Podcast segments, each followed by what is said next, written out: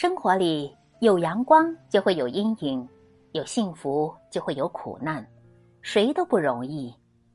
没有人会知道自己的人生接下来怎么走，明天会发生什么。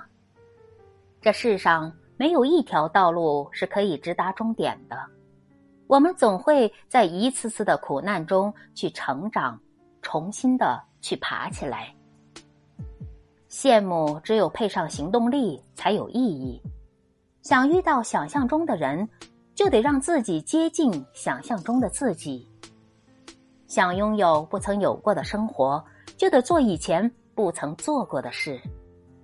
看似已经无路可走的时候，才能又看到新的希望。无论你当下的境遇如何，都不应该随意的放弃自己。当我们无法改变事实时，我们可以去改变自己面对生活的态度。唯有一直努力向上生长，才是最好的人生破局之道。